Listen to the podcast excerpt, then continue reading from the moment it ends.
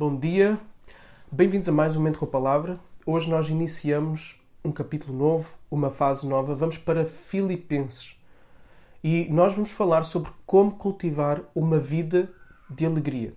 Agora, não me entendam mal. Aqueles que, da mesma forma, têm dificuldade assim que ouvem a palavra alegria.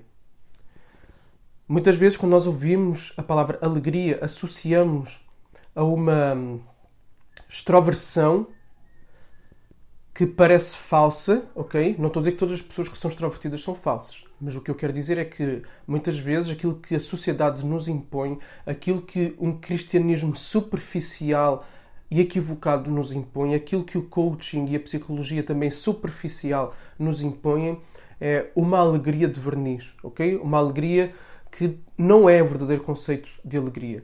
Isto porquê? Porque aquilo que a realidade nos mostra e aquilo que nós vivemos, uns de uma forma mais intensa, outro menos, é aquilo que Tom Jobim cantou, que tristeza não tem fim, felicidade sim.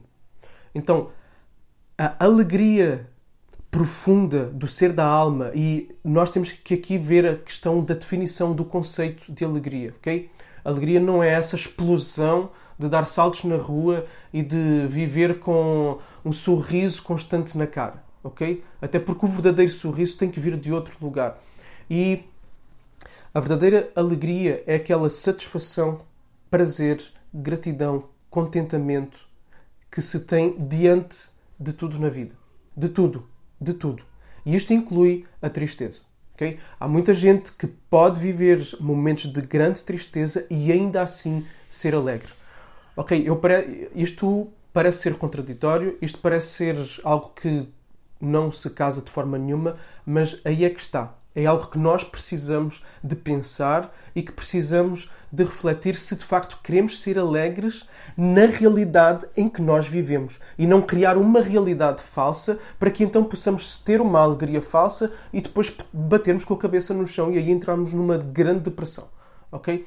Então parece que às vezes querem nos impingir a que vivamos fora da realidade, quase como que numa confissão positiva, negando a presença da dor, da decepção, da frustração, da angústia, do luto, das dificuldades, ok? Mas aquilo que nós vamos perceber ao longo desta carta é que a alegria, a verdadeira alegria existencial, ok?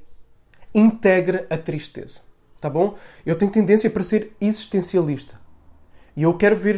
Uh, eu acho que é uma leitura mais realista da vida, um existencialismo cristão, ok? Que tem noção da realidade e que, partindo desse lugar, ele vai chegar aonde tem que chegar em Deus e nesta satisfação e alegria em Deus. Então, a verdadeira alegria é aquela que integra a tristeza. E isso é o que nós vamos ver.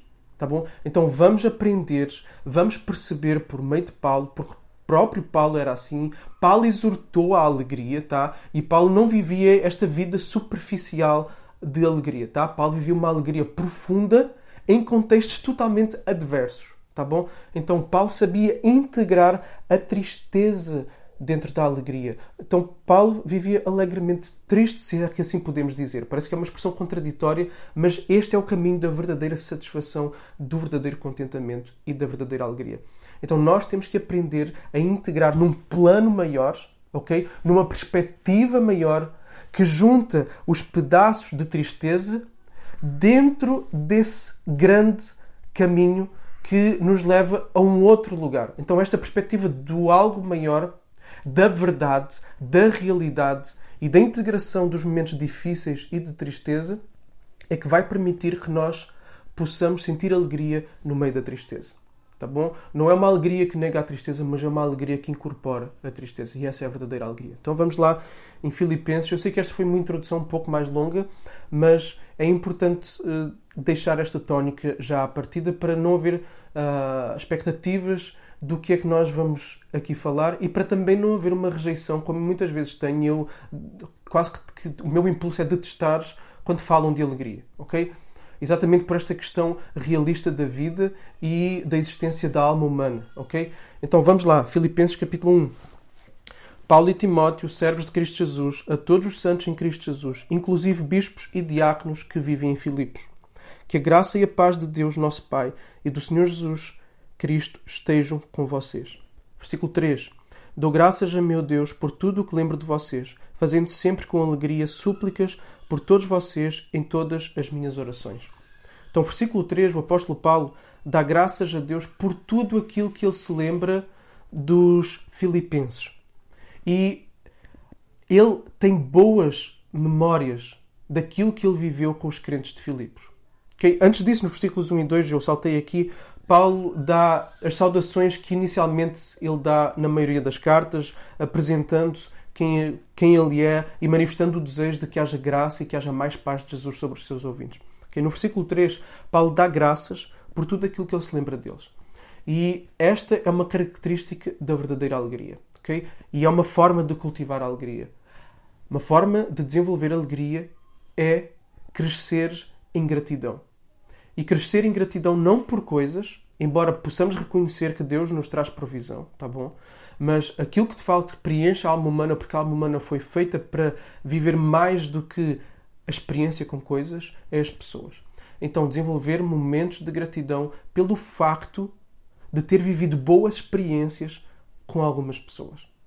Por ter trabalhado com algumas pessoas. Paulo plantou esta igreja em Filipos, que começou, na, que começou com, a, com Lídia, com aquela conversão lindíssima que nós podemos ler em Atos de Lídia. Paulo viveu boas experiências com os filipenses e continua a viver boas experiências. Então, uma pessoa alegre é uma pessoa que é grata pelas coisas certas pelas coisas certas, não pelo iPhone que tem, não pelo carro que tem, não pela casa que tem, embora seja grata por essas coisas, aquilo que ela mais valoriza de que é algo que de facto merece eu ser grato é por pessoas e por boas memórias com pessoas. Então cultivemos relacionamentos com pessoas a partir dos quais nós podemos desenvolver uma vida de gratidão. Okay? Uma vida de gratidão é uma vida que vai saber olhar o positivo daquilo que nós vivemos. Ok? E mais, eu não vou poder acabar o texto todo, senão vamos ficar aqui muito tempo, tá bom? E depois vamos ter pano para mangas daqui para a frente e o, dia, o ano tem 365 dias, ok?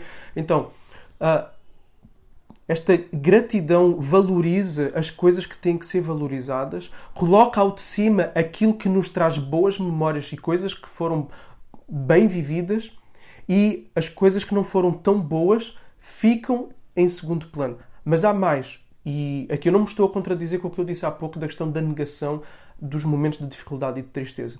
Muitas vezes as boas lembranças com pessoas surgem exatamente na integração da tristeza. Porquê? Porque nós vamos ter com o outro, partilhamos a nossa dor, outros veem a nossa tristeza e vêm até nós, e muito das boas memórias e das principais memórias boas, agradáveis que nós temos são exatamente fruto do facto de nós termos vivido esses momentos de integração da tristeza com outros. Então é esta gratidão que nós devemos ter.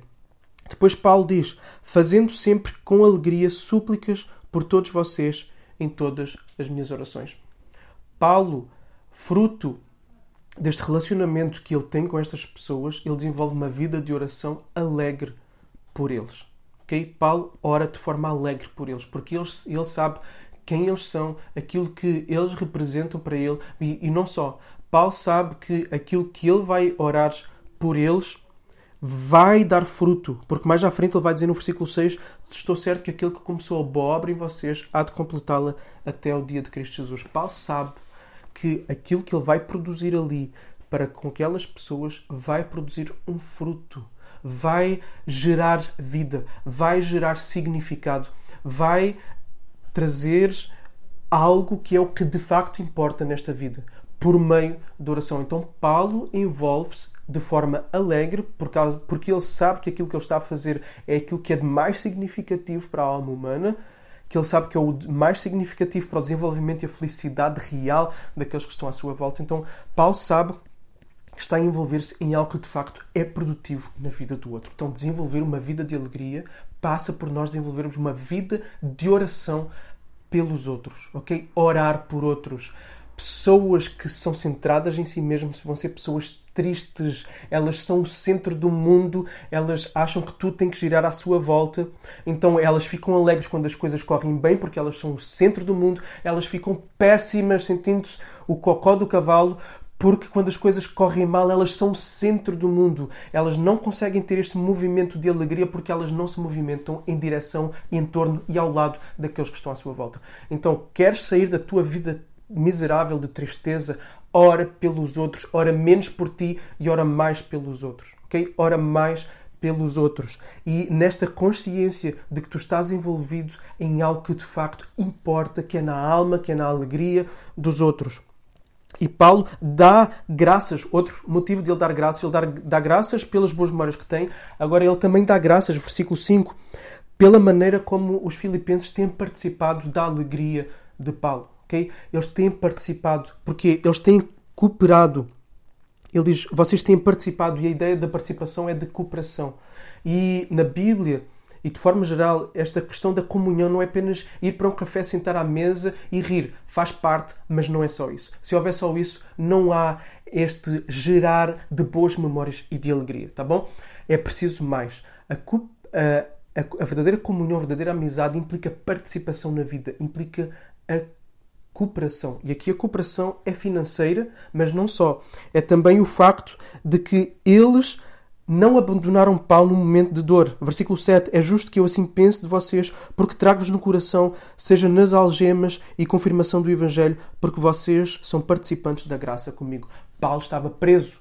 E aqui vejam, Paulo está numa circunstância difícil. Paulo está preso. E ele tem alegria por causa dos outros. Ele consegue ser uma pessoa alegre e viver esta alegria porque ele integra a tristeza. Isto é para reforçar o que eu disse no início. Então, Paulo vai dar graças pelo facto deles participarem na vida dele.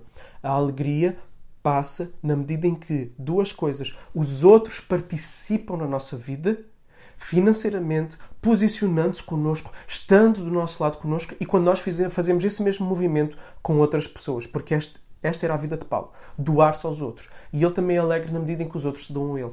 Jesus, quando ele está no Getsemane, ele diz: A minha alma está triste até à morte. E ele pede aos discípulos: Fiquem aqui comigo.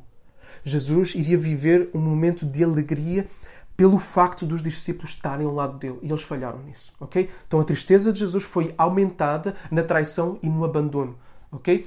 Então a nossa alegria é cultivada também pelos outros participarem conosco e pelo facto de nós também participarmos na vida dos outros. Tá bom? Então vamos parar aqui com as dicas de hoje. Primeiro, importantíssimo, fundamental, sublinha, escreve, escreve isso e põe em algum lugar. A alegria, a verdadeira alegria, tem que integrar a tristeza. Ou vamos reformular.